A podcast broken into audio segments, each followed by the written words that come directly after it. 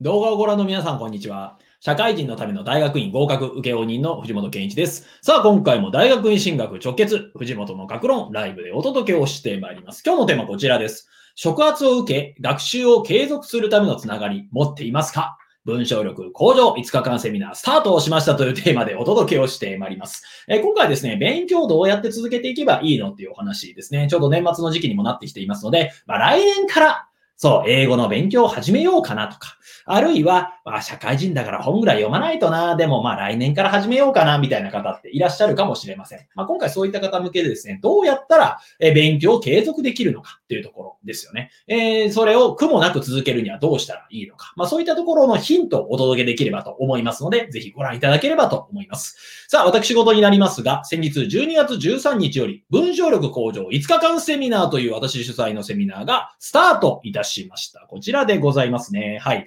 えーブログでも書きましたけれども、文章力向上5日間セミナースタート。まあ、これ何かというと、文章力を基礎からお伝えするというセミナーなんですねと。えー何かと言いますと、まあ、リアル会場にも来ていただいて、またですね、 Zoom を使って、まあ、遠方の方にも参加していただいて、まあ、5日間にわたってですね、文章力の基礎から学んでいきましょう。文章力を基礎から学んでいきましょうというセミナーをお届けしました。初日12月13日は、ま、4時間にわたって、えー文章の書き方の基礎。つまり、文章を書くときは読み手を意識しましょうとか、あるいは文章量、文章を書くときには使っていけない言葉があります。それが抽象的な言葉。そうではなくて、固有名詞と数字を使いましょうとか、まあそういったところを具体的に、え例を挙げながらお伝えをしていきました。また、要約のテクニックや一言でまとめましょうみたいなところ。まあそういったところを行っていったんですね。おかげさまで、受講生の方にも大変喜んでいただけました。えー感想を見てみてもですね、はい。えー今ちょうど自分が必要なところをですね、学ぶことができましたというところを、えー言っていただくことができました。はい。えー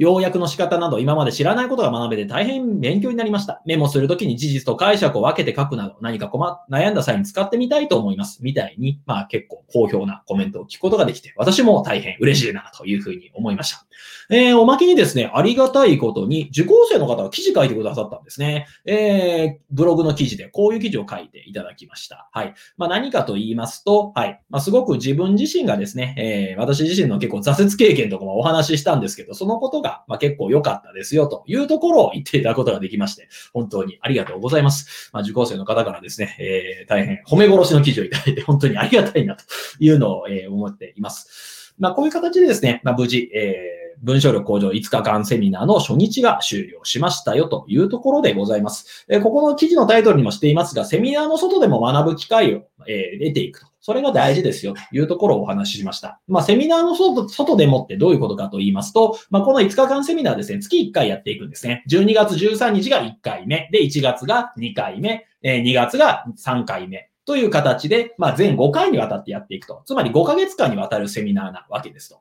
まあ、5ヶ月の間、今のコロナの事情がどうなるかも正直わかりません。だからこそ、 Zoom でも参加できるようにしておくと、まあ、直接来れないタイミングがあったとしても、えーあるいは、ちょっとまあいろいろと、今まではリアルで来てたけど、今回 Zoom で参加するとかもやりやすくなっているわけですよねと。で、おまけにですね、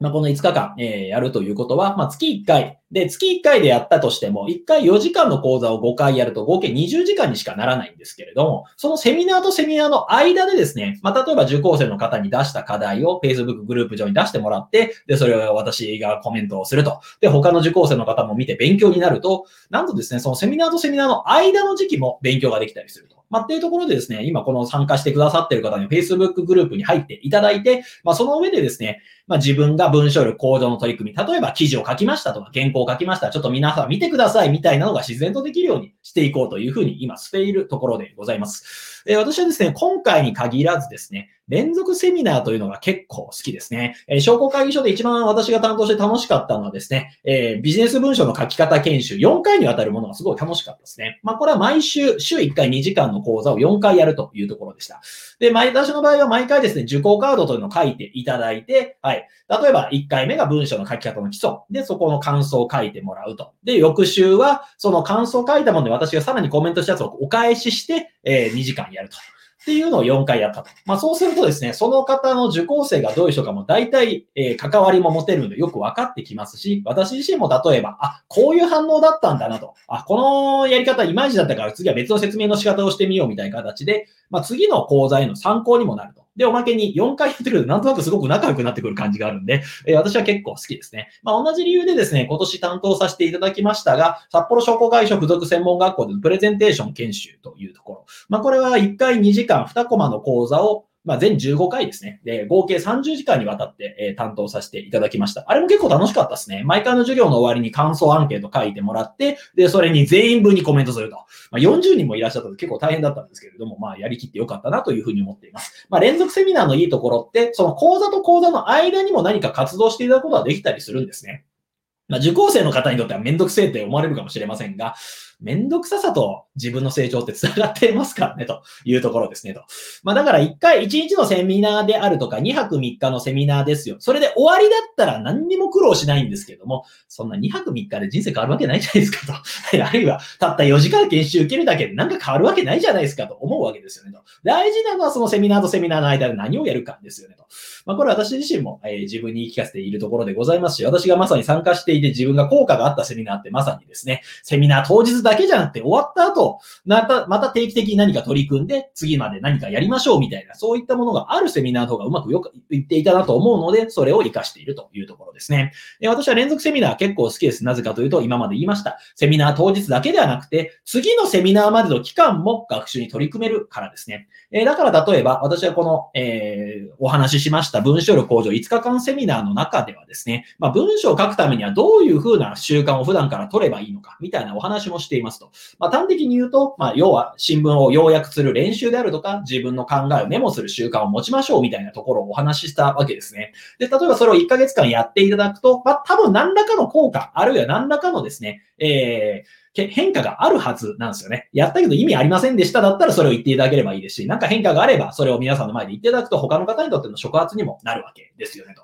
まあ、だからですね、連続セミナー、特に月1回とか週1回とかどちらでもいいんですけれども、セミナーとセミナーまでの間に時間があると。で、その間に何か各自で取り組んでもらうみたいな、そういったタイプのセミナーが一番プラスになるんじゃないかなっていうふうに思います。えー、なぜかと言いますと、勉強ってなかなか一人では続きませんと。まあ、だからこそ高いお金を出してセミナーに行ったりとか、あるいはスクールに行ったりとかするわけですよねと。で、ただそれも、ただスクールに行っている間、セミナーに行っている間だけ何か聞いて覚えて役に立つかと、そうではなくて、それを次のセミナーまでの間に使ってみてどうだったかを報告できるようにしておくと。で、そういうふうにすると自分の成長につながっていくということになります。で、勉強ってなかなか一人で続かない上に続かないと結果にはつながりませんと。これなぜ日本人が英語の勉強を挫折しやすいかというところにもつながってきます。えー、例えば今日 TOEIC の勉強しようがしなかろうが、明日別に急にペラペラ喋れるようになるとかそういうことないんですよねと。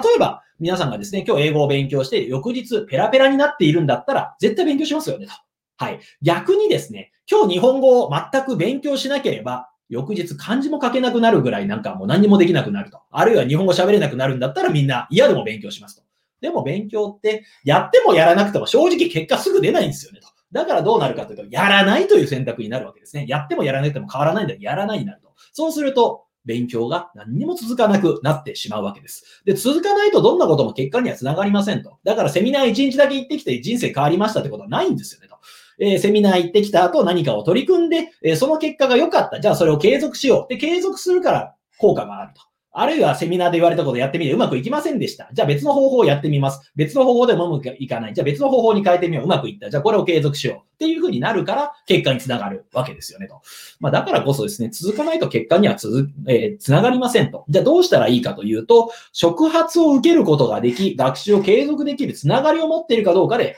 人生、勝負が決まってくるよと、結果は決まってきますよというところなんですね。で、私がさっきから何度か効果があるセミナーみたいな話をしてますが、セミナー1回終わりではなくて、セミナーが定期的にあると。例えば毎月ありますとか、あるいは、え全部で5回ありますみたいな。で、その間の期間、インターバルの期間に何か取り組みを提示されて、それをやってみると。で、その結果がどうだったかをみんなの前で報告する。みたいなものがある方が、すごく効果があると思うんですね。で私が毎回毎回時々話すんですが、広島の怖いおっちゃん、板坂裕次郎さんというですね、私のブログと系の師匠がいるんですけれども、その人のブログセミナーはまさにそういう感じなんですよと。まあこれ何かというと、未だに覚えていますが、2016年の9月の6日だったかな。はい、その日に、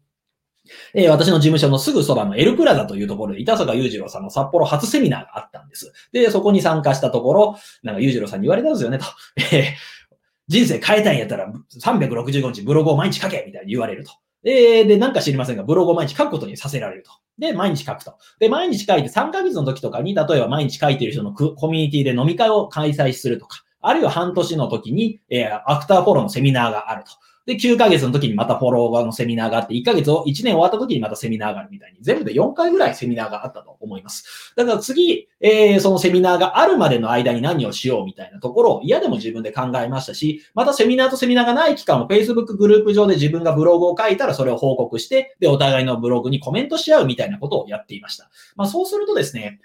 まあ、単にブログを書くセミナーとか経営の仕方を学ぶだけじゃなくて、日々、例えば何か取り組むことがあるので、まあ、自分の経営のノウハウであるとか、あるいは自分のブログを書く力であるとか、そういったところはだんだん高まっていったというところがあります。えー、これ見方を変えたらですね、要は4回しかセミナーやってないってことになるわけですね。4回のセミナー、しかもその中でもですね、別に丸1日やったわけでもなくて、半日のセミナーを4回やってるわけなんで、そんなに時間数は多くないと。で、それでも結果があったのはなぜかというと、間の期間にやることが明示されていて、で、間の期間にまあ、努力を継続するような仕組みがあったからですよねと。まあ、だからこそですね、そうなると、まあ、大きな変化が1年で得られたりもするというところですね。で、私はその方式をまんまパクる形で、えー、今回のですね、文章力向上5日間セミナーをやっていますが、まあ、ゆうじろうさん怒んないんじゃないかなというふうに信じているところでございます。まあ、これも何かというと、まあ、1回セミナーをやると。で、そこで学んだ文章力向上のポイントを1ヶ月間やってみると。で、その報告を定期的に Facebook グループ上で上げてもらうと。で、1ヶ月経った時に取り組みを発表してもらう。そうすると、まあ、なんかやろうって気がしますよねと。で、すでにお金をもらってる以上、元を取っていただくためにはそれが一番いいなと いうふうに思っているわけですねと。まあ、さっきも言いました。セミナー当日学ぶのは当たり前なんですが、それまでの期間も学習に取り組めるかどうかで、まあ、そのセミナーが元取れるかどうか、自分が成長できるかどうかが変わってくると。ただ残念ながら一人では続かないからこそ、まあ、学習を継続できるコミュニティ、つながりがあるかどうかが大きく差が出てくるということですね。で、Facebook グループ上、私が作った文章力向上5日間セミナーのグループの中ではですね、例えば新聞の要約をやったよっていうのはぜひ上げていただいたり、ブログ書いたよっていうのがあればぜひ出していただきたいなというふうに思います。そうやって、あ、なんかなんとかさんもやってか私も社内から頑張るかみたいな感じになると、まあみんなを高め合っていただけると、まあ高め合っていけるなというふうに思うわけですね。まあだからこそこれからの時代は、えー、こういう触発を受けることができると。で、学習を継続できるつながりを持っているかどうかで結果が変わってくるんじゃないかと思います。えー、ポイントです。学習が嫌でも続くつながりを作っていますかと。勉強というのは一人でやると挫折します。なぜかというと、やってもやらなくてもほぼ結果なんかすぐ出ないからですよねと。すぐ出ないとみんなやらないという方向に進んでいってしまいますと。じゃあどうしたらいいかというと、まあ、なんとかさんもやってるからしゃあないな、やるか、みたいな、そういった関係が作れるかどうかですよねと。まあ、高いお金払った以上、ちょっとこれまあ元取らなきゃもったいないよねで、いやいやでも取り組めるかどうかですよねと。えー、これが実はですね、大学院進学やセミナースクールへの参加が今後につながるという理由にもなってきます。まあ、大学院進学って別にめっちゃ安いわけじゃなくて、数十万かかるわけですよね。50万、60万、70万ぐらいかかっちゃったりしますし、1年とか2年って時間を使うことになりますと。でもなんでそこに行くかというと、そこに行くからこそ嫌でも勉強する習慣は身につけられるわけですね。しかも運命共同体的にですね、自分と同じく、ま被害者というかもしれませんが、大学に入っちゃった人がいると。そうすると、その人たちも勉強してるから自分も勉強せざるを得ないと。そうやって2年間経つと嫌でも勉強する習慣が身につくし、あ、勉強普段からやってる人がいる。じゃあ私も勉強しようというと勉強する習慣が身につくということにもなりますと。またセミナーやスクールへ参加するというのもですね、まあ嫌でも勉強せざるを得ないつながりを作るということになるわけですね。で、人間普通に生活してると、だんだん自堕落な方向に行きますと。その中でも例えば自分が本読んだり、えー、ブログを書いたり、あるいは何か、ね、企画書作ってみようみたいな前向きな動きに行けるかどうかは、他の人とのつながりがあるかどうかに関わってきます。えー、だからこれからの時代、まあ先行きが見えない時代だからこそ、学び合える習慣を持っているかどうか、え学ぶつながりを持っているかどうかで大きな差が出てくるかというふうに思っています。学ぶ内容も大事だけれど、学ぶ習慣を持つことの方がもっと大事ですと。えー、例えば学ぶ習慣、学ぶ内容というところで言うと、ちょっと前まで流行ってたけど、今全く流行ってないテーマって結構あったりします。資格でもそうです。えー、資格でも昔はすごくもてはやされた資格が今全くもてはやされなくなるものっていうのはあったりもしますと。だからこれ何が大事かというと、学ぶ内容って絶対古くなるんですよね。じゃあ何が大事かというと、学ぶ習慣を持ち続けること、学び合えるコミュニティを持っているということが非常に大事になってきますと。なぜかというと、例えばこれからの時代、急に何とかという技術が必要になると。で、その時にですね、えー、学ぶ習慣があったらそれを自分のものにして新たな時代に対応して、よりお客様のために、えー、貢献できるような仕事ができるようになったりするわけですよねと。でも、あ、でも私学ぶの嫌だからって思ってたら、永久にそういうのはできないままになってしまうと。そうすると自分が救えたはずの人を救えなくなってしまう可能性もあったりするわけですよねと。まあ、だからこそ学ぶ内容も大事なんだけれども、学ぶ習慣を持つことで学び合えるコミュニティ、学ぶつながりを持てるかどうかが今後の時代に大事なんじゃないかなというふうに思っています。えー、私のセミナーもどこまでうまくいくかわかりませんが、まあ、こういったコミュニティを作れるようにしていきたいなというふうに思っているところでございます。お、コメントいただきました。あ、ハニスさんいつもありがとうございます。本当ですね。やってもやらなくてもすぐには変わらないよねと。そうですね。セミナーによる触発がないと変わる動機は生まれがたいですよねと。触発で私も歩み出しました。人は人に影響されるのでセミナーに参加する意義はありますと。変わるには幾度、幾度もの両稽古が鍵だと思いますというところで、まさにその通りだと思います。なかなか人間ってすぐ取り組めなかったりしますと。なぜかというと、やったところであんま結果なんかすぐ出ないからですよね、と。だからそれでも継続し続けるにはどうしたらいいかというと、何とかさんもやってるから私もやろうかな、みたいな、そういった思いですね。他の人がいるからしゃあない、私もやりますか、みたいなことがあると、まあ、うまくいっていくというところがあります。えー、文章力向上5日間セミナーもですね、参加してくださってる方の文章力の向上であるとか、夢の実現であるとか、2021年のいいスタートを切るとか、そういったところにつながっていけるように、私も努力していきたいと思っておりますので、ぜひ今後ともよろしくお願いいたします。えー、こういった方の情報発信をですね、毎日やっておりますので、もっと見たいという方は、いいねボタンやチャンネル登録ボタン、また概要欄からメルマガ登録、LINE 登録も可能ですので、お気軽にどうぞ。今回も最後までご覧いただきまして大変にありがとうございました。